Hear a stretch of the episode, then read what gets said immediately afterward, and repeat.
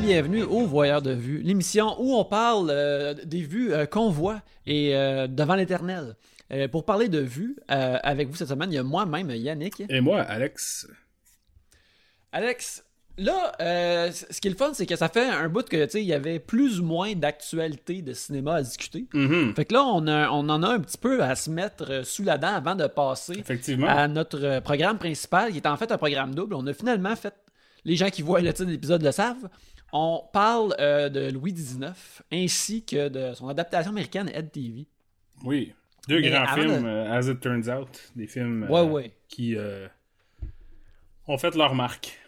Ouais, ouais, ben on s'en souvient encore. T'étais où quand Ed TV est sorti? T'étais- Qu'est-ce que tu faisais quand le premier trailer de Louis XIX est euh, joué? Euh, on s'en rappelle tous encore. Mais justement, on va pouvoir euh, parler. Il y a une couple de trailers qui sont sortis récemment. Euh, alors, je pense que le plus gros, le plus populaire, puis le plus discuté, c'est la semaine dernière, on a eu le premier trailer officiel du, de Dune de Denis Villeneuve. Oui. Euh, Est-ce que je fais une blague de Denis Villeneuve, quelque chose comme ça? Oh, oh, oh. Euh, on devrait peut-être pas, mais regarde. Qu'est-ce que t'as pensé de ce... As-tu une relation euh, avec Dune, Pas du toi? tout. Pas du tout. Euh, je me rends compte maintenant que la culture populaire devient de plus en plus geek. Que whatever affaire geek que j'aimais quand j'étais jeune, c'était pas ça. Parce que, genre, toutes les fois qu'il y a un, un gros, gros film basé sur euh, tu sais, une franchise, une propriété intellectuelle, d'un de même, je connais jamais ça. J'ai même pas vu l'original de David Lynch.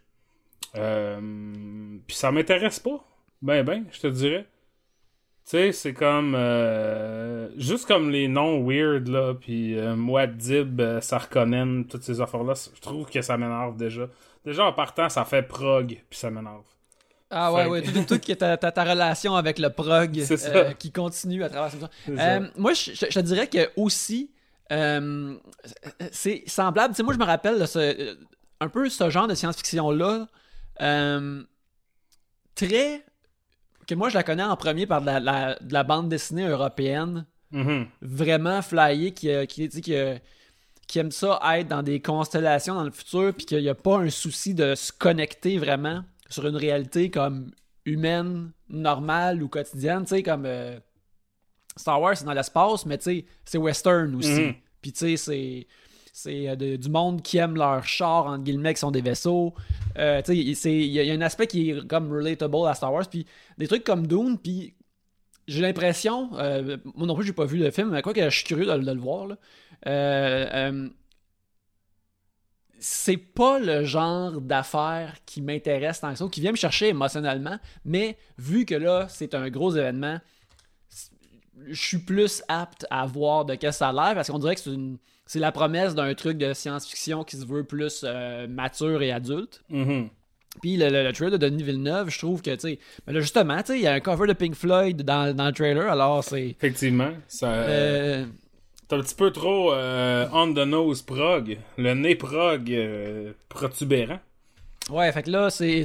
Cela dit, je trouve qu'avec ces acteurs-là, euh, qui sont tout de même plus familiers, j'ai l'impression d'être plus interpellé par ça parce que j'aime ces acteurs-là. Mhm. Et bon, je trouve ça cool de, de- de continuer l'univers euh, euh, euh, monochrome,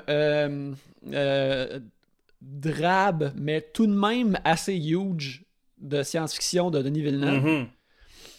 Mais, euh, fait que ça, le trailer, c'est cool. Je serais curieux de le voir, mais euh, va-t-on même le voir, euh, du moins en 2020, c'est quelque chose Ouais, discuter plus tard. ça c'est une autre affaire là, tu sais, euh, comme il y a plein plein de films qui ont été tassés de, du calendrier puis qui ont pas eu de nouvelles dates. Mhm. Le fait que Dune ou Dune a un, euh, je dis Dune parce que Dune c'est un mot que j'utilise pour décrire les gens qui se masturbent.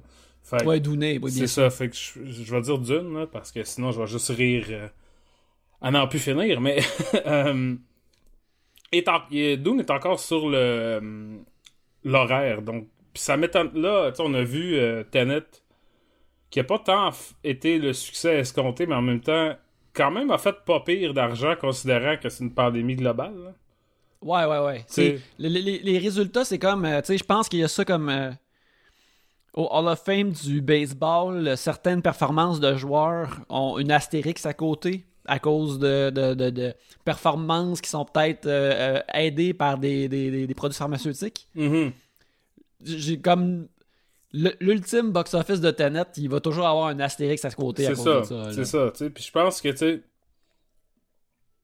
c'est c'est mauvais pour un film de Nolan comme performance, mais pour n'importe quel film, considérant que tu peux mourir en sortant de chez vous, c'est quand même pas pire, là. Je veux dire, faut pas trop, euh, faut pas trop euh, se, se, se, se, downer avec ça, mais je pense quand même que les studios vont peut-être pas reprendre cette chance-là.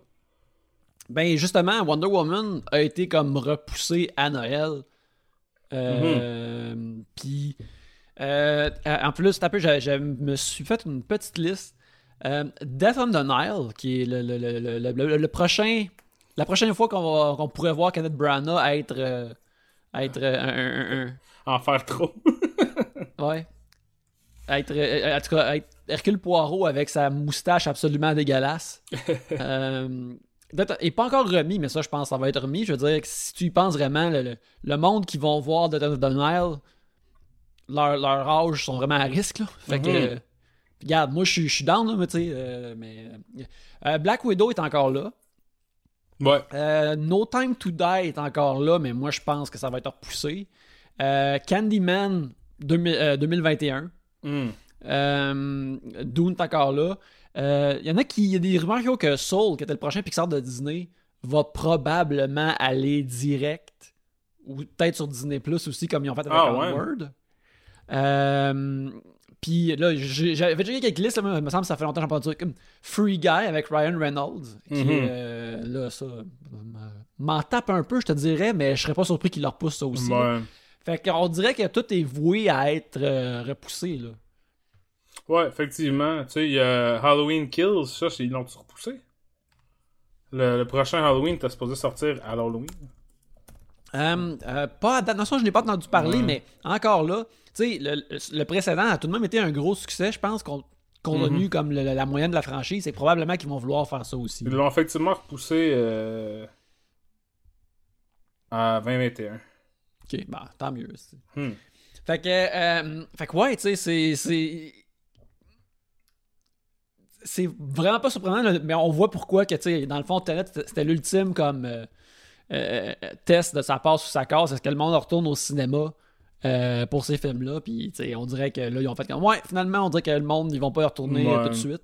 Puis, tu sais, avec raison, surtout aux États-Unis, tu sais, il faut pas oublier, mettons, aux États-Unis, que les cinémas sont pas ouverts à New York, sont pas ouverts à Los Angeles non plus. Mhm. Euh, en tout cas. Mais tu sais, ça, je pense que ça fait relativement bien pour le Québec, dans le sens que, tu sais, ce que j'ai vu des films québécois qui sortent, ils font des performances égales, sinon meilleures à ce qu'il y aurait eu euh, en temps normal, juste parce qu'il y a moins de compétition au cinéma, tu sais. Je veux dire, un film comme, ben là, c'est pas sorti encore, mais Nadia Butterfly, mettons, aurait couru la chance de tomber un peu dans l'oubli, tu sais, sortir d'une semaine où il y a trois gros, gros blockbusters, puis un film de Fabrice Lucchini, whatever, genre, tu sais, ça fait que Nadia Butterfly va underperform. hein. Tandis que là, vu qu'il y a quasiment rien qui sort, tu sais, c'est le monde... Quelqu'un qui irait voir, mettons, juste un film par semaine, va peut-être aller voir ça plutôt que d'aller voir, tu sais, je sais pas trop, là, quelle sorte de crise de film de, de reine avec Helen Mirren ou euh, whatever, tu sais, qui... qui qui fait pas d'argent, mais qui vole quand même, euh, tu sais, une part du marché. Puis en plus de ça, est-ce que t'avais d'autres trailers qu'on pourrait discuter? Euh, ben, il y avait Freaky, euh, qu'on a regardé ensemble. Ah oui, oui, c'est vrai, le trailer de Freaky du réalisateur de, de, de, à date, la duologie Happy Death Day et Ouais. Happy Death Day 2, euh, To You. Euh, qui est sorti, c'est ça, c'est un nouveau film de Blumhouse, qui, Blumhouse, tout de même, depuis un bout, depuis une couple d'années, euh, sont la place. C'est pas les seuls à faire des films d'horreur, mais qui ont un super bon streak Mhm. de créer de, de, de l'horreur. euh, certains, de- certaines affaires d'horreur comme, mettons, Invisible Man ou Us puis Get Out, euh, qui est comme euh, qui va chercher plus le monde à un niveau comme euh, d'enjeux sociaux, mais aussi des films plus le fun, genre que sont pour un public d'adolescents. Tu vas le voir le vendredi soir pour avoir peur, pour avoir du fun, comme justement Happy Death Day. Puis euh, ils ont fait Escape Room aussi que j'avais trouvé le fun malgré que la fin est un petit peu faible. Euh, mais c'était bien. Euh, Mhm. ils font plein d'affaires comme ça. Puis là, leur nouveau euh, film, c'est bien sûr, c'est Freaky, qui semble être un, qui est comme refaire Freaky Friday, mais avec un un tueur euh, euh, euh, maléfique qui Exact. se trouve dans le corps de l'adolescente. Mhm. Euh, et le tueur maléfique est joué par Vince Vaughn. et le trailer nous montre Vince Vaughn qui acte étant une adolescente. Et je trouve que ça, même dans un trailer, tu vas le savoir dans 10 secondes si c'est tolérable pour un film complet. exact. Et on dirait qu'ils ont vraiment choisi comme la bonne touche d'humour présente dans le trailer. Et je pense que ça va marcher, ça a l'air le fun. Mhm. Ben, tu sais, comme, quand je t'ai dit quand c'est sorti, genre, moi je trouve que le trailer démontre un film qui a l'air mauvais. Et j'ai vraiment hâte de le voir parce que je suis vraiment un esti de vendu des films de Freaky Friday de Body Swap. là. J'aime tout le temps ça, même, tu sais, genre 17 Again. Avec Matthew Perry et Zac Efron. Je suis comme, Ben oh, oui. ça c'est fucking sick, j'adore ça. C'est comme, quoi? Personne n'adore ça. Si le monde qui sont dedans, ils adorent pas ça. Moi, je suis comme, c'est drôle quand il fait une affaire qu'il est pas supposé de faire. Fait que, tu sais, euh, on avait une question quand on avait fait le Q&A, je pense, sur, quel genre de film que t'aimes le plus, qui sont comme euh, tout le temps des slam dunk. Puis pour moi, c'est vraiment, ça, c'est euh, le sous-sous-genre, là, c'est des affaires de body swap. Fait que, tu sais, je trouve que ça a l'air un peu cringy, là, le niveau de joke a l'air un peu cringy, de, de méta, euh, foufou, on sait qu'on est dans un film, type of thing. Ouais, ouais, ouais. Mais quand même, j'ai hâte de le voir. Ouais, mais moi aussi, j'ai j'ai hâte de le voir. J'ai vraiment beaucoup aimé les deux premiers Happy Death Day. De... Aussi, je pense que. Ça a l'air péjoratif de dire, mais de l'horreur qui se veut plus ado Mhm. ou qui met en vedette des adolescents. Fait que là, tu, tu, tu- tu prends pour acquis que c'est des adolescents qui vont regarder ces films-là. Je pense qu'il y, a une- il y a une tonalité comique pour ces prémices-là qui, maintenant, qu'il faut qu'il y aille pour cette auditoire-là. Parce qu'il y aller trop straight, ou du moins, la version straight de ça, c'est peut-être justement Halloween Kills, puis Mhm. le- les autres Halloween qu'on a vus, là, où ce que c'est vraiment comme, hey, c'est pas le fun de te faire comme tuer dans le noir. Mais pour une prémisse plus euh, fantaisiste, euh, je pense qu'ils veulent vraiment y aller main dans la main avec, euh, avec ce humour-là.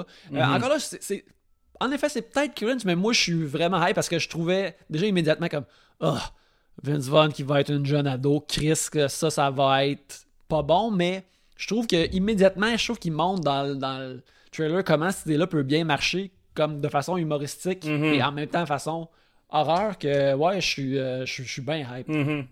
Puis, tu sais, je dois dire, comme, euh, Vince Vaughn, à ce que je sache, c'est une mauvaise personne. Mais, ouais ouais euh, puis, euh, avec des politiques étranges et peut-être des, des choix de, de projets qui sont parfois douteux. Mais je dois dire que j'aime tout le temps ça, voir Vince Vaughn. Je trouve qu'il a une bonne. Tu sais, on fait souvent des jokes de Ben Affleck, là, mais genre. Euh, Vince Vaughn, c'est comme Ben Affleck cha- chaotic evil, genre. Tu sais, comme un esti de gros jambon qui a l'air pas bien dans son gros corps euh, gigantesque, tu sais, qui rentre pas dans les portes. Puis qui, je le trouve, tu sais, comme là, à cette heure qu'il est de moins en moins euh, sa personnalité baveuse, euh, comique qu'il avait, tu sais, ou ce qui parle super vite, là, tu sais, de, de swingers puis de maid, là. Mhm. il, il devient de plus en plus comme dramatique puis comme euh, ténébreux, fucked up, déplaisant. Je trouve ça de plus en plus intéressant. Fait que euh, j'ai quand même hâte de voir ça. ouais avec son front qui ne cesse de grandir c'est ça. tu peux pas euh, l'industrie l'industrie de la tuque a pas fait une tuque qui peut tout recouvrir cette tête là trop haute trop longue mais euh, fait que ouais c'est ça sinon y a-tu un autre trailer ou euh, on passe à nos films de la Mhm. semaine? Je pense que c'est ça, là. ouais en tout cas bref euh, c'est ça Freaky euh, qui va probablement sortir en 2021 Moi, euh, non, ils ben. vont essayer, ils vont essayer ce- cet, au- cet automne. Je sais, ce vendredi, il va y avoir euh, Antebellum qui va sortir en Mhm. streaming, puis je pense aussi en salle. mhm. Que ça, ça, ça a l'air comme fucking pire et peurant. Que Ça a eu des, de des assez mauvais reviews. Euh, Mm-hmm. À cause de... Ben, moi, j'ai vu des mauvais reviews de personnes... euh, des noirs, là, tu sais, des personnes... Des critiques noirs qui ont l'air de trouver que c'est... euh, n'est pas Get Out qui veut. Ok, ouais. Euh, mais ça, ceci dit, je sais pas, c'est pas encore sorti, fait que je peux pas. Mhm. Mais les, les, les reviews au début étaient pas parfaites. D'accord. Ben, en tout cas, je, je- je- je le découvrirai au péril Ouais. de mon temps. Freaky est supposé sortir vendredi 13 novembre. Ah, ben en tout cas, on verra bien, on verra bien. Sinon, euh, les films de Blumhouse, euh, ça sera tout de même au, streaming euh, rapidement par la suite. que, au pire, on, le verra là. Parce que, bien que je suis hyped, euh, je sais pas si je retournerai en salle pour Freaky. Ouais, exact. Euh, Je sais pas, moi, j'étais allé en salle encore une couple de fois depuis. Euh, Depuis qu'on a parlé la dernière fois. là, J'étais allé à Mhm. quelques visionnements. Mais des visionnements de presse, tu sais, c'est jamais. T'es quand même loin du monde, je sais pas. Mais euh, j'ai toujours pas plus le goût d'aller au cinéma quand même, tu sais. Ouais. J'aime ça y aller, mais. Je sais pas. Écoute, ça, c'est là qu'on est là. C'est, on, on- on a choisi, le- le- on a fait le choix de, d'écouter les, les films chez nous, euh, ch- chez soi, euh, à cette époque. Et euh, justement, on va aller avec euh, nos euh, films de la semaine. Moi, dans les films de la semaine, j'ai fait un petit retour, un, petit retour à l'œuvre de Billy Wilder. J'ai vu pour la première fois un, de ses, un, de ses classiques. J'ai vu Double Indemnity.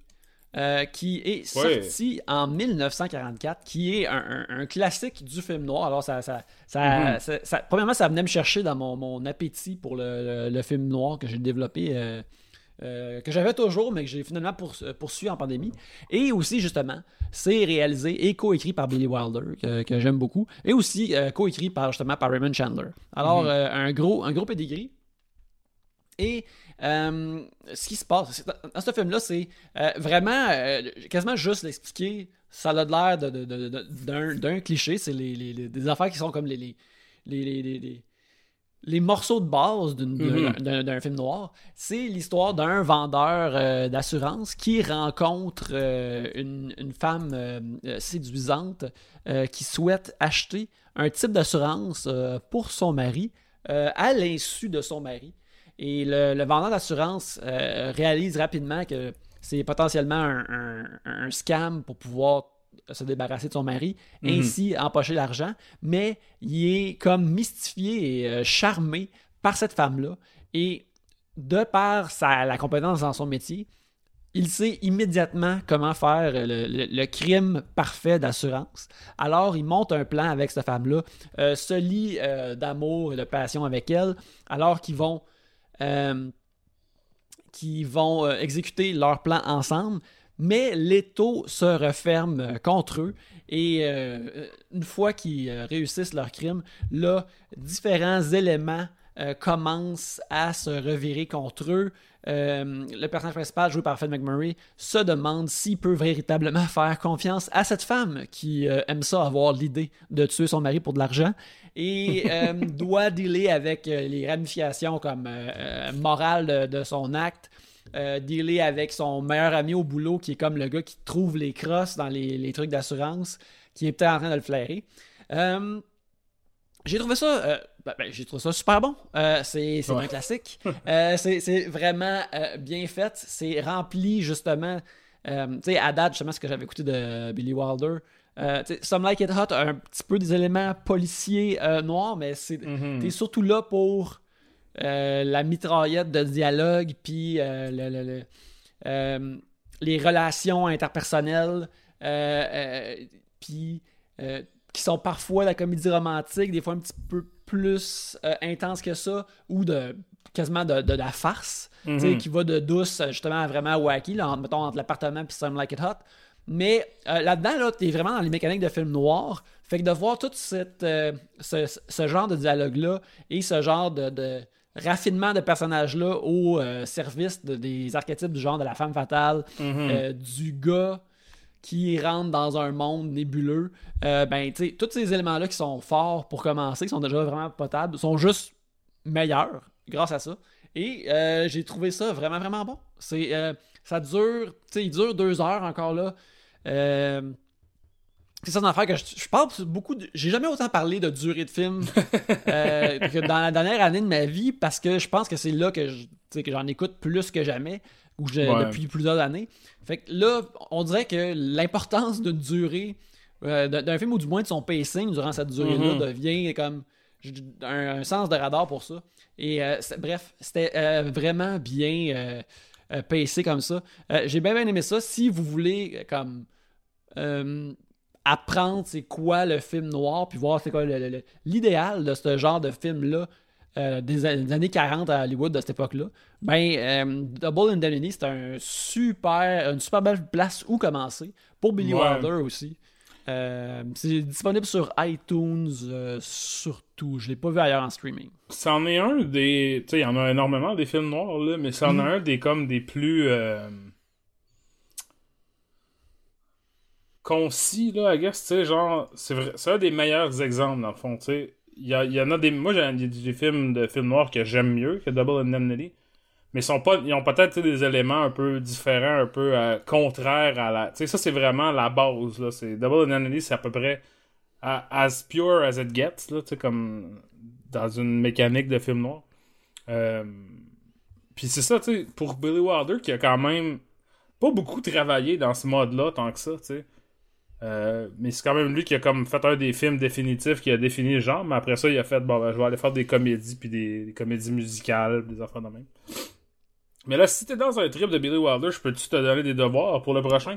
Euh, oui, oui, j'adorerais ça. Moi, je te prends dirais- devoir. Ace in the Hole de 1951 avec Kirk Douglas qui est, il est sur Criterion euh, tu sais, c'est un, un titre Criterion fait qu'il va être sur le Cool. Je viens de le noter. Je vais le sur voir le- pour la semaine prochaine. sur la plateforme ça c'est c'est peut-être mon préféré ah, non en fait je pense que mon préféré c'est The Apartment mais mon préféré mon drame préféré de Billy Wilder tu sais la non comédie que j'aime le plus c'est Ace in the Hole Excellent. Je vais voir ça la semaine prochaine. Je vais regarder ça pour la semaine prochaine. J'ai très hâte. Parce que c'est ça, là, ça faisait un bout là, que je, je n'avais pas écouté. Puis je me disais, ah, faudrait que je revienne à Billy Wilder. Fait que là, j'ai Ouais. décidé d'aller vers un de ses classiques. J'ai bien aimé ça. Encore là, l'affaire que je trouve vraiment impressionnant. Puis aussi, j'en ai parlé de, de- de- dans, dans les films noirs. C'est comme tout de même, tu sais, l'efficacité de six personnages maximum. Mhm. Peut-être six décors maximum. Mhm. Puis c'est du monde qui se parle. Puis euh, euh, euh, puis t'as, tellement comme un, un, repas entier avec toute une ambiance, puis tout un, un genre qui est bien décrit Mhm. avec si peu. que Je pense que c'est un des, une des parties des, de, de plaisir renouvelé de, que quand je réécoute un, un- un film noir à chaque fois, je suis comme Mhm. Ah oui, tu sais, c'est. Et quelque part, c'est, c'est tellement simple. Ben, c'est ça. façon. Tu sais, comment. Il y a, y a des films noirs, là, que, tu sais, essentiellement, là, les personnages sont pareils, puis le, les, les gros blocs de l'histoire narrative sont presque identiques, puis les deux films sont complètement différents. Tu sais, tu peux les, tu peux les prendre à part entière, séparément, même si, à la base, c'est des films de genre, faut qu'on tue mon mari, là, tu sais, il y a The Postman Always Rings Twice, qui est comme un peu la même affaire que Double Indemnity, qui est aussi basé sur un roman de James M. King. Mais qui est comme totalement différent, mais pas différent. Genre, tu sais, c'est- comme. T'as le. La mécanique identique, puis tu peux livrer ça. Tu sais, c'est un peu comme, euh, je dirais, mettons, tu sais, du punk, comme. Du punk, c'est pas mal, genre, tu as trois, quatre accords, puis tu vas vite, puis c'est ci, puis c'est ça. Puis toutes les bandes peuvent sonner super différents, même si à la base, ils font toutes, les, les quatre mêmes power chords, puis tu sais, il y a beaucoup plus euh, de liberté à l'intérieur des contraintes que tu pourrais penser. Oui, absolument. Fait que, euh, bref, euh, euh, euh, c'est recommandé. Il y a le, le- le saut des voyeurs de vue, voyez-le. Cat Lunk. Mais parlant de ça, moi, je vais parler ouais, aussi d'un film qui pourrait être qualifié de film noir, mais qui sort aujourd'hui sur Netflix. Donc euh, là, au moment où vous entendez ça, vous allez pouvoir aller regarder. C'est The Devil All the Time d'Antonio Campos, qui est euh, basé sur un roman euh, de Donald Ray Pollock de 2011. Et je vous dis ça parce que je n'ai pas lu le livre, mais je l'ai acheté à mon père pour Noël. et puis là mon père dit c'est fucking bon tu le liras puis j'ai fait oui puis là j'ai oublié mon père n'habite pas dans la même ville que moi donc je peux pas juste aller chez eux et emprunter des livres Euh, et après ça, je me suis rendu compte que c'était ça le film finalement. c'est une histoire que je suis un peu au courant de, ça fait comme 10 ans, mais que j'avais pas vraiment fait la connexion qu'il allait avoir un film. Donc c'est euh, c'est un film, c'est un peu compliqué à résumer l'histoire parce que ça se passe sur comme 20 ans. Euh, mais à la base, c'est un film qui met en vedette Tom Holland dans le rôle de Arvin, qui est un jeune, c'est 18 ans à peu près, qui habite à Knockemstiff, Ohio. C'est un vrai, une vraie place. Il y a vraiment une place qui s'appelle Knockemstiff, Ohio. Puis c'est vraiment comme, tu sais, euh, dans le bois, là. Tu sais, c'est dans le profond bois, là. euh, tu sais, vraiment de là que viennent, tu sais, des hillbillies. Puis lui, euh, Arvin n'a jamais eu la vie super facile. Il habite avec sa grand-mère et son oncle parce que quand il était jeune, sa mère est morte du cancer et son père s'est suicidé tout de suite après. Et euh, fait que là, il s'est ramassé à vivre avec sa grand-mère. Et puis avec sa grand-mère, il y a aussi une jeune fille qui est à peu près le même âge que lui qui habite là. Et elle, euh, dans le fond, elle est là parce que sa mère lui a confié à la grand-mère d'Arvin. Après ça, elle a disparu. Euh, puis ils ont trouvé son corps plus tard. Puis après ça, ça, on voit tout ça dans le film, mais c'est pour ça que c'est un peu dur narrativement de, de venir euh, placer les choses. Mais Arvin, dans le fond, habite, euh, c'est ça, dans ce village-là, puis sa vie est- au complet est définie par la violence et par euh, la misère et tout va mal. Et euh, tout ce qu'il y a dans le- ce monde, I guess, c'est de protéger sa, sa sœur, qui est pas vraiment sa sœur, mais qui ont été en- en, et il y a un nouveau preacher qui arrive en ville, joué par Robert Pattinson, qui est Hmm. du bad news. un pas gentil preacher avec du beau linge qui aime ça prendre avantage des jeunes demoiselles. Et l'arrivée du preacher met en branle une série de violences sans fin euh, dans lequel Arvin se retrouve. Il y a Sebastian Stan qui joue le shérif de la place. Sebastian Stan qui est rendu, qui n'a pas sa shape de Marvel, euh, mais bien une shape que je dirais euh, la face de Claude Legault et le body de hmm, David Harbour, peut-être? Oh, Chris! Ouais. Ça, ça veut dire qu'il a, il a voulu se, se, se transformer, là. Ouais, c'est ça. Puis au début, je savais j'avais pas réalisé que c'était Sebastian Stan parce qu'il est tellement euh, pas, tu sais, il a, il a tellement pas l'air de lui-même. Euh, Il y a Jason Clark et Riley Keough qui jouent un couple de genre de psychopathes qui euh, attirent des jeunes hommes euh, et prennent des photos du jeune homme qui euh, fait des euh, ébats sexuels avec Riley Keough. Après ça, ils tuent le jeune homme et d'habitude dompent leur corps dans une swamp. Il y a Tom Melling qu'on a vu, on a parlé de lui dans The Old Guard, le jeune Dudley Dursley de Harry Potter qui joue lui aussi un preacher tout croche. Tu sais, je passe souvent dans les de vue que j'aime les films suants. Et The Devil All the Time est un film, tu sais, certainement thématiquement et euh, au point de vue du, euh, du vibe très sais, physiquement, il c'est pas tant suant que ça. Je te dirais, j'aurais aimé plus de, de perles et de, de peau rouge. Ouais, ouais, Mais- ouais. Tu sais, ce genre d'affaire-là de Southern Gothic euh, super drabe où ce que tout le monde, tout va mal, tu sais, puis c'est- super bien. J'aime vraiment beaucoup ça, puis ça, je pense que, tu sais, c'est...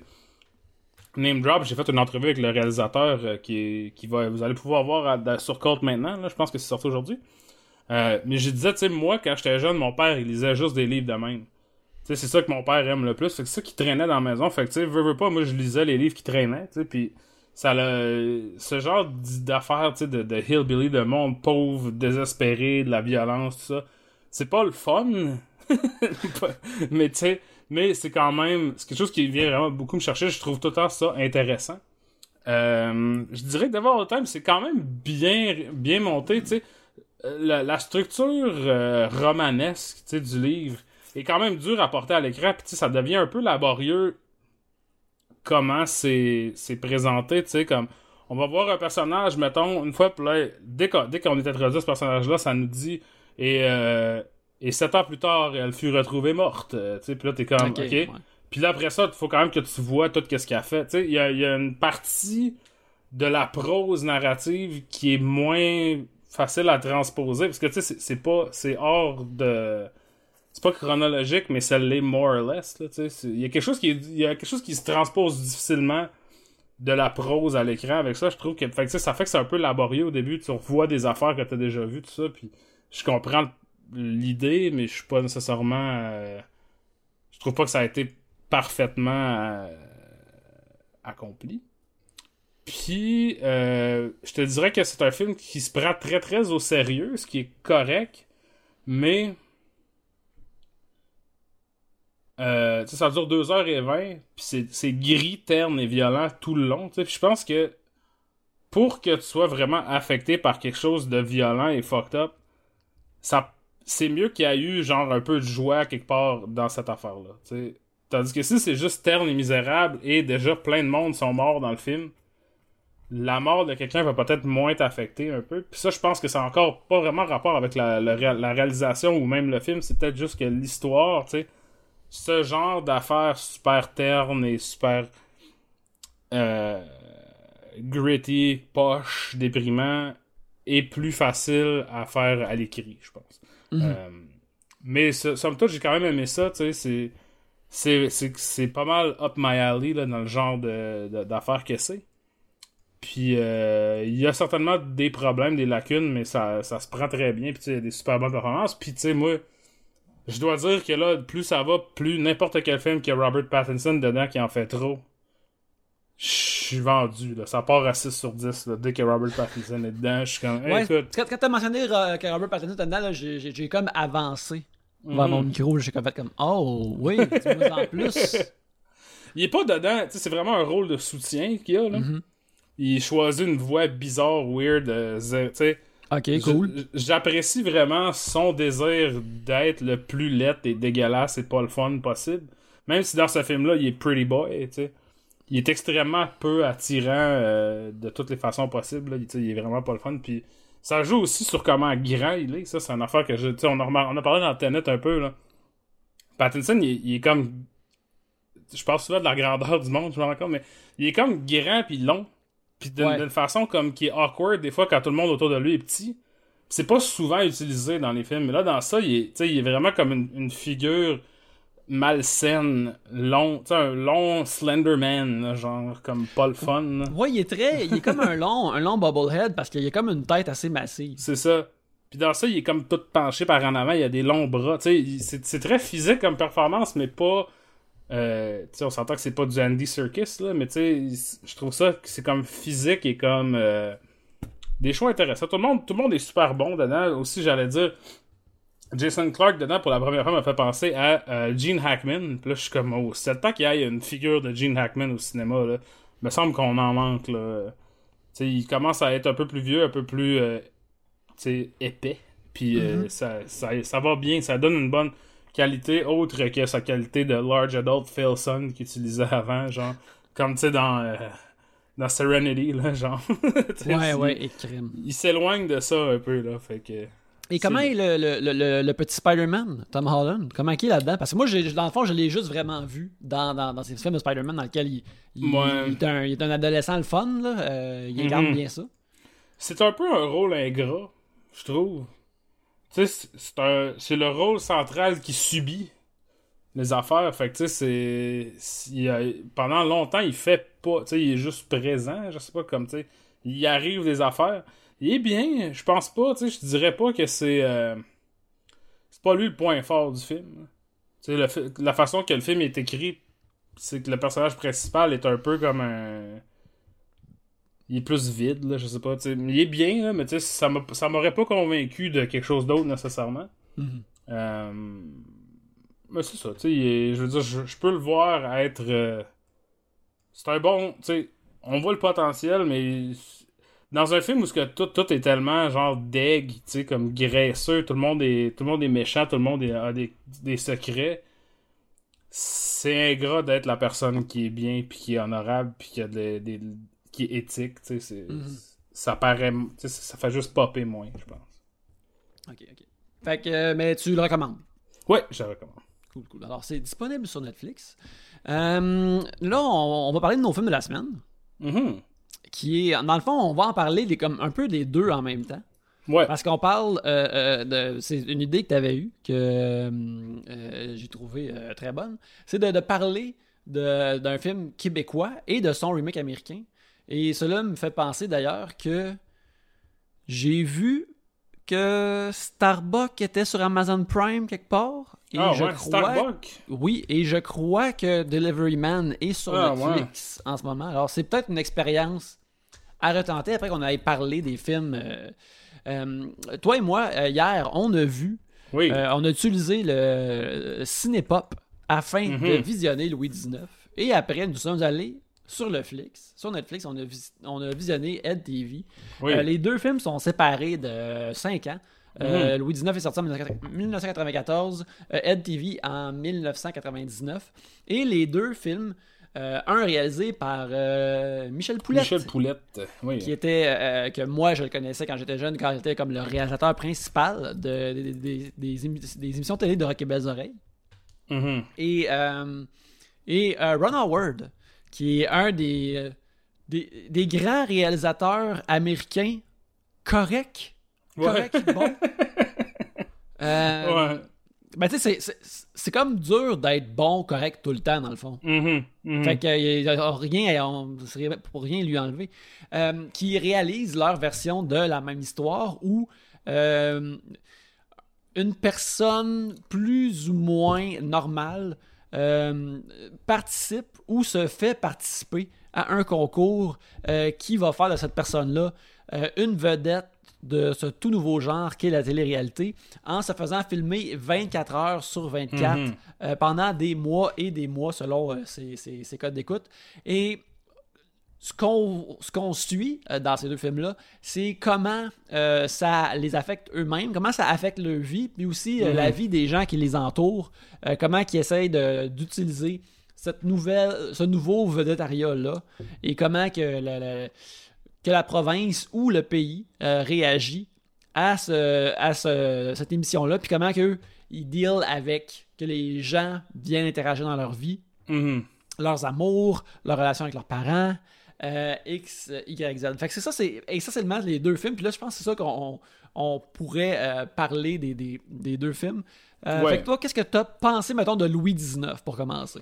Ben, Louis XIX, je me souviens pas de l'avoir regardé de bout à bout avant. Tu sais, fait que j'avais pas vraiment. Ed TV, je me souviens d'avoir regardé, mais tu sais, en le réécoutant, j'étais comme, ok.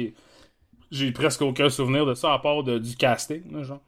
Mais, euh, tu sais, Louis XIX, j'avais- pas de, feeling de ça. Puis, ce que j'en ai pensé, grosso modo, c'est que ça a quand même bien vieilli.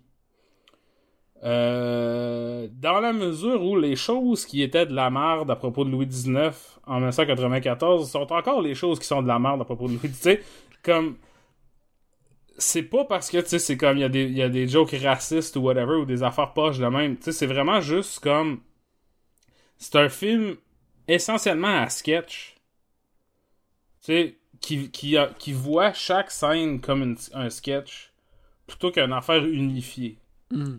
fait que tu sais, si ça c'était pas bon, c'était plate, c'était mal créé là à l'époque, ça reste quand même comme ça. Il y a, il y a des scènes où que, mettons, c'est longuement élaboré pour un punch qui est pas très bon. Pis ça, ça a pas ça a pas d'âge.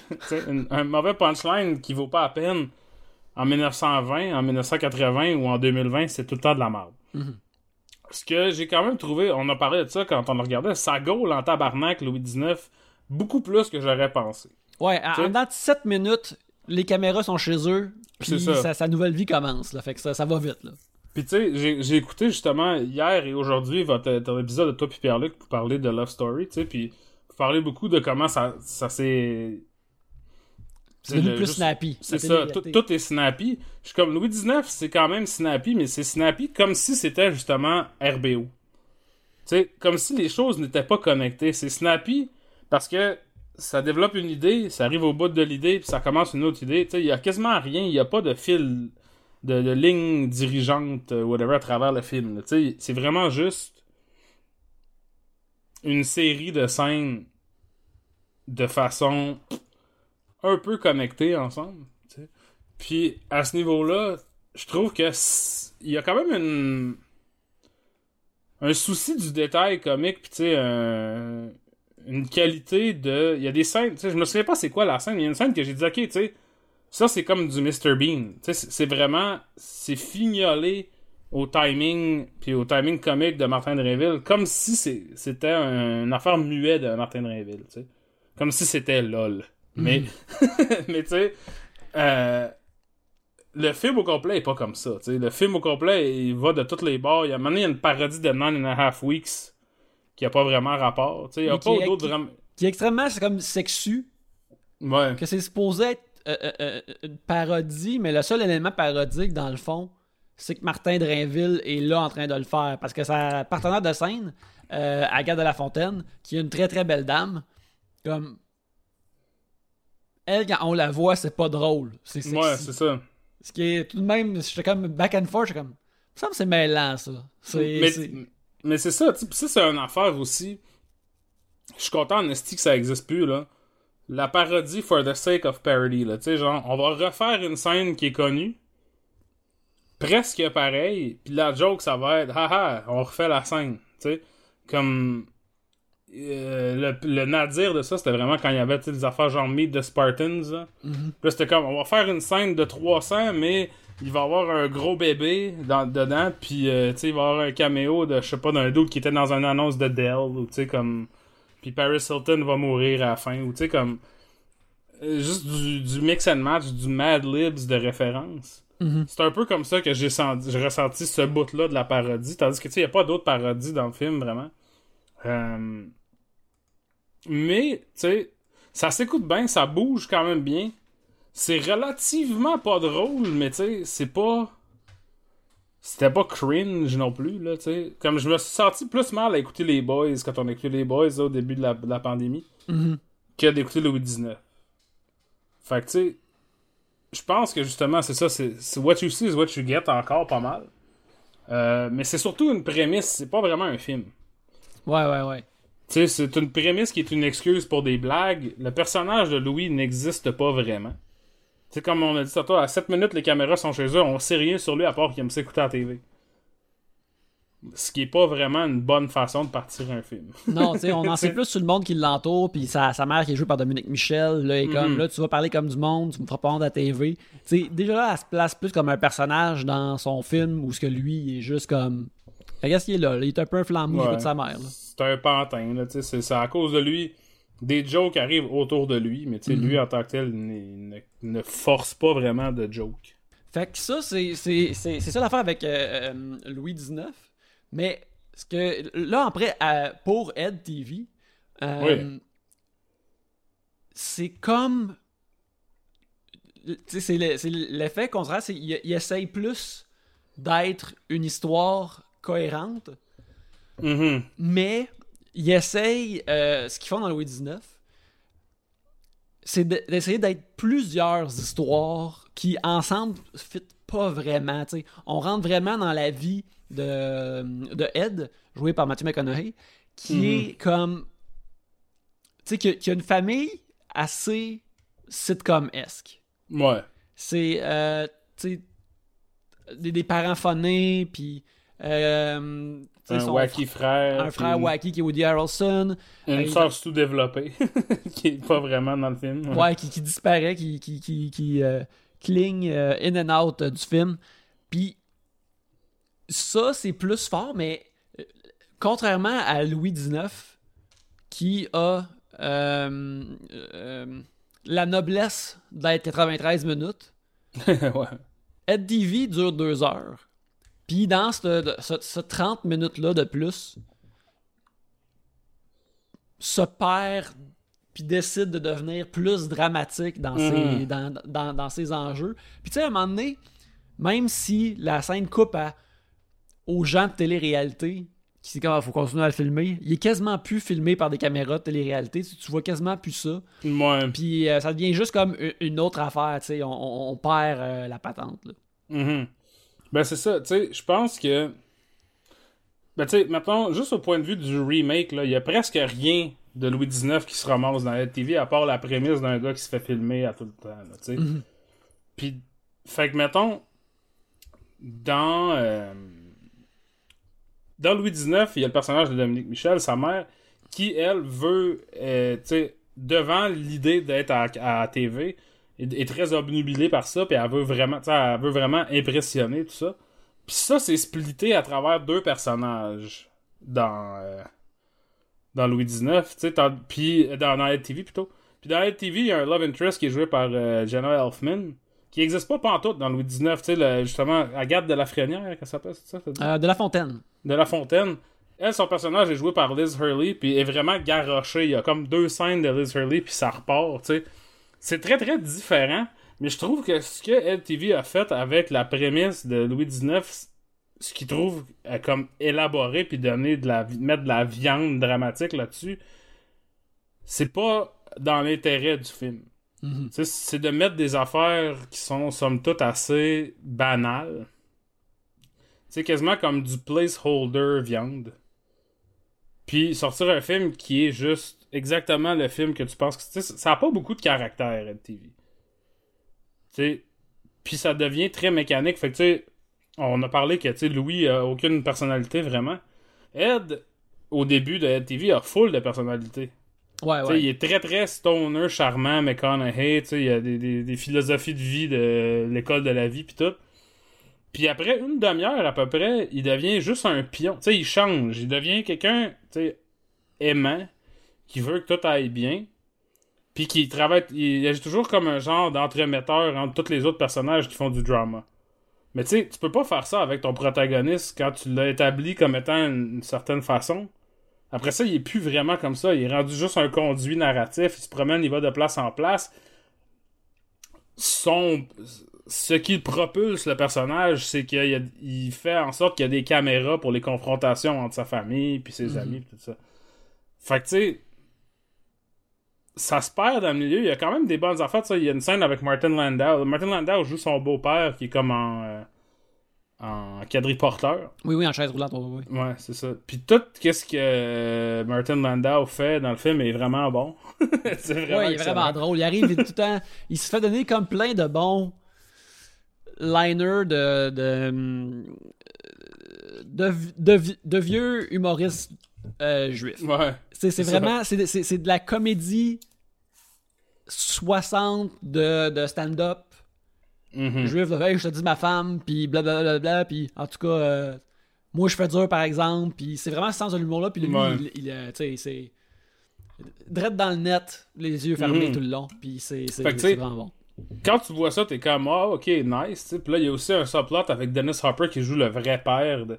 Puis tout ça c'est over dramatique puis comme terne puis poche. tu sais. Puis ça fit pas avec. Je sais pas tu sais. Il y a aussi comme la, la notion là euh, pour revenir un peu euh, tu sais au fait que la télé-réalité comme on la connaît maintenant n'existait pas quand either de ces films ont été faits. Mhm. Il y avait des notions de télé-réalité. Dans Louis XIX, il parle, il utilise beaucoup le mot télé-réalité. Même si, je sais pas, si en 1994, ça devait pas exister tant que ça, tu sais. Puis je pense que il y a un, aspect satirique des deux films qui se perd dans le fait que ça satirise une affaire qui existe pas vraiment, tu sais. Ça satirise une idée. C'est comme dire, c'est comme J'imagine que ça, ça serait comme faire une un film maintenant qui agit comme si les, les polices c'est tous des robots, tu sais, comme. Mais pas des robots comme Robocop, là, tu sais, des genres de chiens qui ont l'air de des araignées, là. Ouais, ouais, ouais. Des, des, des- Puis là- des affaires de Boston Dynamics. Là. C'est ça. Puis de faire plein de jokes de, tu sais, quand ton, ton chien robot police se bêche dans les escaliers. Puis nous autres, on va faire, ben, ça serait, c'est sûr, ça serait drôle si c'était une affaire, tu sais, c'est pas c'est drôle parce que c'est vrai, parce que c'est pas encore vrai, tu sais. Il y a une- un niveau, une couche de plus de, il faut que j'imagine que cette chose se peut avant de la trouver drôle. Ouais. Puis, c'est ça que je pense qui se perd un peu dans, dans ces deux films-là. puis aussi, en plus, maintenant, la télé-réalité est vraiment. est devenue tellement huge et euh, tellement euh, drôle, le fun, dépravé, perverse, tous les qualificatifs que tu peux donner que. Mhm. Il est comme. Quoi? On va le regarder. On va regarder du monde vivre leur vie? Ben oui, on fait tout ça maintenant. Fait que Ouais. le, le peu de Ben, satire qu'il y a maintenant, c'est, Là-dedans, euh, à cette époque-là, ils pensaient qu'il était un couteau à steak, mais là, à cette heure, ils sont comme un couteau à beurre. Ouais. il n'y a, y a plus rien. Là. Mais tu sais, il y a cette notion-là aussi, justement, de, sais, le principe de l'émission, c'est que c'est, il y a aucun montage, c'est live 24 heures sur 24. Puis il y a tout le temps un caméraman ou plusieurs caméramans qui suivent le, le protagoniste. Tandis que maintenant, tout ce- cet apparatus-là n'existe pas parce que quelqu'un pourrait faire ça. Moi, je pourrais faire un, un Alex TV puis me filmer toute la journée en live sur mon téléphone, tu sais. Mhm. Ça, évidemment, on peut pas. Ça peut pas être la faute du film de pas avoir imaginé que ça, ça serait possible. Mais. C'est un film qui anticipe l'étape 1 d'une affaire qu'on est rendu à l'étape 10.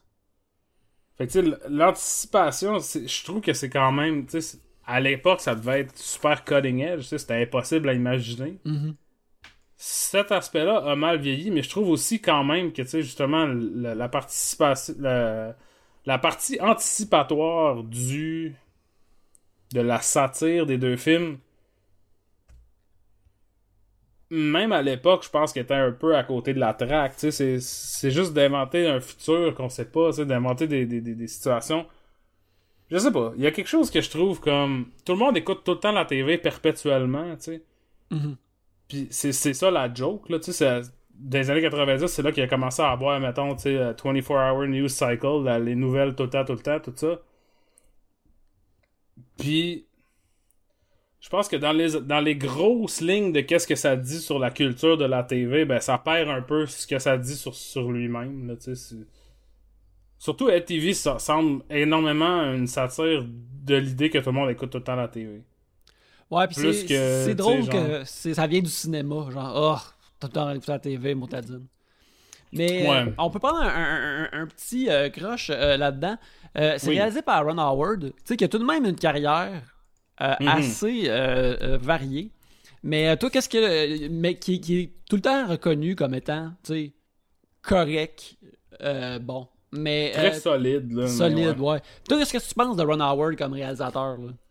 Euh. Ben, tu sais, je- là, je, je viens de sortir ces films, là. Puis, tu sais, je regarde ça, puis j'aime j'aime Willow. J'aime Parenthood. J'aime un peu Backdraft. Mais, tu sais, pas tant que ça. Mhm. Apollo 13, c'est son meilleur film, je pense. Ouais, je pense C'est très générique, tu sais, c'est- c'est comme... euh, Ouais, puis il a fait solo euh, Star Wars Story. Fait que... Je trouve que c'est comme... Pour un... Je pense pas que Ron Howard est un tâcheron, mais ce n'est pas un auteur non plus. tu sais, Mhm. C'est un peu entre les deux, là, tu sais. Puis... Je vais jamais aller voir un film de Ron Howard parce que Ron Howard l'a réalisé. Euh... Ed TV pour Ron Howard, tu sais, en me regardant ces affaires-là, Ed TV, c'est pas mal.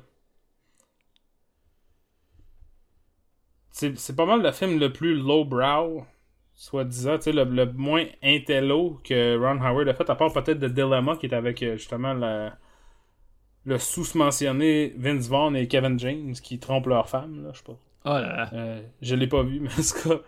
Mais, euh, sais, en regardant le film, on a parlé hier. Je dis, imagine Ed TV si c'était Brian De Palma qui le faisait à la place. Tu sais, si toutes ces affaires de caméra, puis de voyeurisme, puis de shit là, étaient faites par quelqu'un que son œuvre au complet tourne autour des, des concepts de, de- des représentations, puis du voyeurisme, tout ça. Tu sais, je pense que Ron Howard est un bon réalisateur technique, tu sais, comme il comprend l'affaire, mais il n'y a pas vraiment de thème. Tu sais, il n'y a pas vraiment de, de, de, style. Toi, tu parlais beaucoup de, tu sais, il y a beaucoup de, de fils, puis de salles de contrôle, puis d'affaires de même. C'est Mhm. vrai, il y en a beaucoup dans la TV aussi. Mais euh, je le trouve pas particulièrement intéressant comme réalisateur, même si, tu sais, il a, il a fait beaucoup de films que je trouve qui sont bien fines. Euh, dont In the Heart of the Sea, je pense que c'est assez sous euh, underrated. Le film de Moby Dick. là. Avec ça là avec, Avec- euh, Chris Pine puis Chris Hemsworth. ok, ok. Puis, euh, puis le petit Spider-Man est là-dedans aussi. là. Hmm. Ça, c'est un film que, tu sais, genre, quand je l'ai vu, j'étais comme, ah, c'est juste correct. Mais j'y pense souvent, tu sais, ça m'a quand même marqué. Fait que faudrait que je le réécoute. Euh, Mais c'est ça, tu sais. Ça Non, serait vraiment nice que... que ça te lance dans un, un- un revisionnement de Ron Howard, puis t'en ressortes. Sais-tu quoi, Ron Howard, c'est mon réalisateur préféré? c'est mon boy. c'est ton Le boy. Grinch, man. Le Grinch. Ouais, t'es comme le Grinch, c'est meilleur que ce que Zemeckis a fait avec le, Le- mocap. Euh, Le troisième. euh, le troisième film de Da Vinci Code. So, ouais, ouais. Inferno. Inferno, c'est bon. Solo, c'est bon. Cela dit, j'ai pogné les 15 premières minutes de Solo l'autre fois euh, à Showcase. C'était tout de même. Ça, ça gaulait. Ça gaulait. J'étais euh, j'étais comme, ah ouais, c'est nice. Ça avait de l'ambiance, ça avait de l'allure. Mais bon, Ouais. qui sait si c'est- c'était des morceaux de Monsieur Howard ou des morceaux de ses réalisateurs précédents. On le sait pas. Ouais. On le sait pas, on le Une saura des, jamais. aff- Une des affaires, pour revenir à Louis XIX, Ouais. qui, que j'ai quand même trouvé le fun à regarder, c'est le fait que il y a vraiment beaucoup de caméos. Comme Oui. une shitload de caméos. Puis ça, c'est pas, tu sais. Souvent au cinéma québécois, tu vas voir quelqu'un qui est connu dans un petit rôle, puis c'est pas vraiment un caméo, tu sais, faut bien que le monde travaille, tu sais, c'est pas parce que telle personne a fait six saisons d'unité 9 qu'ils peuvent pas jouer, tu sais, comme euh, whatever. Un caissier de dépanneur. Ouais, c'est ça, le commis à la location des chars, là, ou whatever. Mais dans Louis XIX, il y a énormément de caméos à cause de la structure. tu sais, de- Il y a plein de monde qui travaille sur le show, puis il y a plein de monde qui écoute le show. Ils peuvent se permettre de couper à plein de monde. Sais, une chose que LTV fait à outrance, là, je te dirais que dans LTV, c'est- il y a tout le temps, tout le temps des nouveaux personnages qui écoutent. Le, ça devient éternel. D'un point... euh, c'est- non manœuvrable, là, ça donne à rien. Mais Louis XIX, j'ai trouvé ça quand même, tu sais, il y, a- il y a plusieurs personnes qu'on voit pendant quelques secondes. Moi, j'étais j'étais vraiment. Comme, je, me- je me rappelais, mettons, que Chantal Franck de RBO était dedans. Mhm. mais de la voir aller. J'ai mon souvenir que Chantal Franck, après RBO, elle a fait comme Ah, tu sais, je pense que je vais juste. euh, pas être actrice ou comédienne, ça m'intéresse pas tant que ça. Là, tu sais, j'ai- j'ai- je le faisais Ouais. parce que j'étais dans RBO, mais autre ça, j'ai pas vraiment d'aspiration. C'est mon vague Mhm. souvenir de ça. Mais j'ai trouvé ça dommage, genre, qu'elle n'ait pas fait plus. Parce que je la trouvais vraiment bonne à incarner ça, euh, Nathalie Petrovski, peut-être? Ouais, je pense Euh, que c'est pas Nathalie Petrovski. ta best. Euh, fait que de la voir comme incarner ça de façon comique, j'ai Ah man, tu sais, ça serait le fun de pouvoir jeter un, un coup d'œil dans l'univers parallèle du cinéma québécois où ce que Chantal Franck elle a continué à faire des rôles Mhm. comiques et des affaires de même. Mhm. C'est justement c'est euh, voir ces gens-là à la maison, c'est comme il y a un couple gay qui est euh, joué par Gildor Roy et Marcel Leboeuf. Tu sais, de, de, de voir justement ces petits rôles-là, ils, ils, ils pop à cause de ces gens-là plus connus qui est fort, puis ça, ça enrichit Mhm. vraiment ces, ces, ces, ces scènes chorales là. là. Euh, en checkant, en faisant un peu les euh, de recherche avant de commencer d'enregistrer, j'ai vu que en 1988, Michel Poulette a réalisé un téléfilm. C'est là sûrement qu'il faudrait qu'on demande à Simon Chénier pour qu'il nous parle de ça plus. là. Il a réalisé un téléfilm qui s'appelle Cœur de nylon.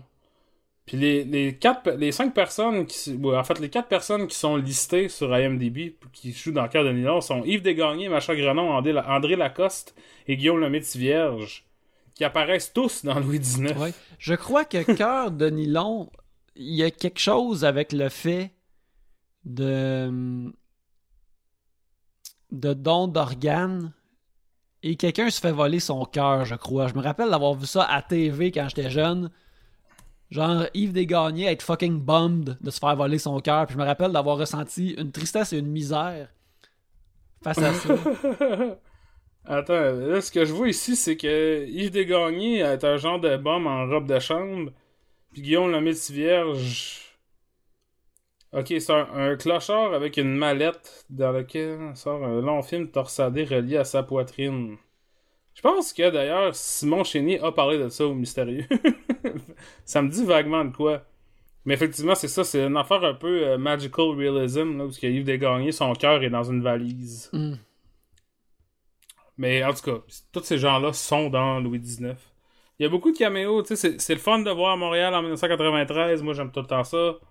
On voit le luxe, tu sais, j'ai parlé de ça un peu quand on le regardait, mais euh, Chantal Franck et René Richard qui sont deux euh, bobos intello hipsters du Myland, sont tout le temps assis dans un genre de gros centre d'achat industriel qui est... euh, là, il faudrait que je m'organise, mais c'était un, un espèce de concept ouvert 24 heures sur 24 avec une tabagie des bars, des restos, tout ouvert. C'était dans le Myland, c'était sur Saint-Laurent. Maintenant, c'est comme une euh, des bureaux d'architectes ou quelque chose. Puis euh, c'était un, archi- un architecte super connu, Luc quelque chose. Je pensais comme euh, c'est allait en, architecture pour vous dire, en urbanisme, mais j'en avais souvent entendu parler de cette affaire-là, mais je l'avais jamais vu. Puis c'est hâte de pouvoir le voir dans le film. Euh, mais tout ça, ça c'est bien, mais Louis XIX, j'ai mieux, j'ai plus aimé, tu sais, pour revenir à. J'ai plus aimé Louis XIX que Ed TV. un Ouais, ouais, petit moi peu. aussi. Mais les deux sont comme un peu une prémisse à la recherche d'un film. Mm. C'est comprenable que LTV a voulu reprendre la prémisse parce que ça en est une bonne pour vrai, mais après ça, ils savent plus trop quoi faire avec, c'est un peu euh, Parce que, aussi, vu la, que la, la, la, la télé-réalité change à une vitesse assez Mhm. constante, tu pourrais refaire Louis XIX à chaque 3 ans, genre. À chaque 3-4 ans, avec Mhm. une personne différente, avec la shape de la télé-réalité de, de, de, de cette époque-là. Il pourrait avoir comme une. Une Louise 19. Tu sais, il aurait pu faire ça, là. Puis. euh, Ben euh, oui, mais ça existe, euh, mon ami. Ah oui? Ben oui, c'est Idole instantanée. Oh shit! Je ne l'ai pas vu, malheureusement. Idole instantanée, réalisé par, of course, Yves Desgagnés. Crime, tout est dans tout. qui est ben tu sais Idole, Idole instantanée c'est c'est comme entre Cruising Bar puis Louis XIX dans le fond Mhm. ben, c'est Claudine Mercier qui participe à un c'est comme un genre de Star Academy puis c'est Claudine Mercier qui joue toutes les, les finalistes dans le fond Voilà. fait que Ouais. c'est vraiment Cru- Cruising Bar meets Louis XIX Je pense que dans les futurs épisodes, faut, faut, faut faire une place pour des, des comédies québécoises comme ça. Faut, je pense qu'il faut retourner vers ça un peu plus pour faire du, du contenu du contenu keb, un beau petit euh, contenu Ouais, keb dans les ouais, ouais. de vue. Euh, c'est aussi écrit par Émile Godreau by the way Idole instantanée là. écoute, ben, Émile pas- Godreau, là, c'est une fucking machine pareil. Là. Il, Ouais. tu sais, il- effectivement il dort, il se réveille, puis il écrit un nouveau, une nouvelle comédie. là. C'est merveilleux. C'est ça. Euh, J'ai vu Idole instantanée au cinéma, fait que peut-être qu'on devrait. euh, Ce que je me souviens, c'est que je l'ai vu au, euh, au cinéma à une pièce, au cinéma du dollar, au métro Namur, et qu'il y a une scène de métro et c'est au métro Namur. Ça faisait peut-être un an que je restais à Montréal, puis j'étais comme Waouh! C'est là-bas, man! Ouais, c'est, le peu de fois que ça peut arriver, c'est tout le temps bon. Mhm. C'est comme quand tu vas voir Mhm. euh, John Wick 2 au Bank Scotia, puis au début, tu vois l'extérieur où ce qu'ils ont filmé à Montréal, t'es comme Yes! On était là! C'est ça. Écoute, ça. là-dessus, je pense qu'on va, on va terminer cet épisode. Ouais. Euh, alors, euh, ben, c'est ça, on... malheureusement, euh, Louis XIX est tout de même tough à trouver. Tu sais, hors cinépop, il, est, euh, il est vraiment comme difficile à trouver. Mais euh, c'est un. C'est un. J'imagine que votre meilleure bête, c'est d'avoir la télévision ouverte la journée de la Saint-Jean à un poste québécois. Puis là, vous allez peut-être le, le- le voir. Euh, mais c'est ça, ça s'est- ça s'est bien écouté. Euh, C'était vraiment le fun. Puis il y a aussi, comme tu as dit, la qualité Snapshot est, est- est le fun. Moi, c'est aussi de voir les vedettes de l'époque ou les comédiens de l'époque qu'on voit à différents endroits. Euh, puis il y a aussi euh, voir, tu sais, la mode particulière des années 90. Ah ouais. Euh, que ça, c'était vraiment particulier aussi. C'était un beau flashback pour moi. Euh, fait que Louis XIX, ouais, NTV, vous pouvez vous en passer. Euh, c'est vraiment long, anyways. Fait en attendant, par exemple, on vous remercie de nous avoir écoutés. Oui. On vous invite à nous suivre sur les médias sociaux, dont Instagram pour moi, parce qu'il y a de, il y a de mes dessins, ainsi que euh, sur Letterboxd, où vous pouvez suivre Mhm. euh, mes, mes opinions de, de cinéma alors que je les écoute.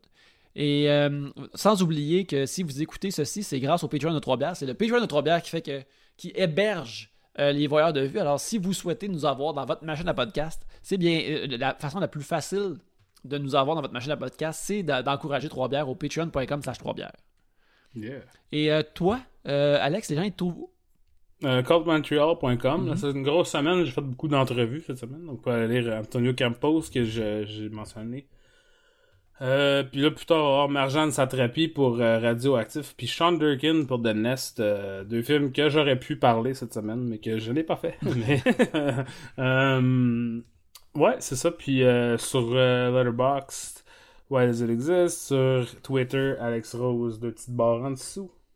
Euh, sinon, c'est pas mal ça, là. Oui. Voyeur de vue à chaque semaine. Les voyeurs de vue à chaque semaine. Alors, on se revoit euh, la semaine prochaine. Mais en attendant, allez voir des vues.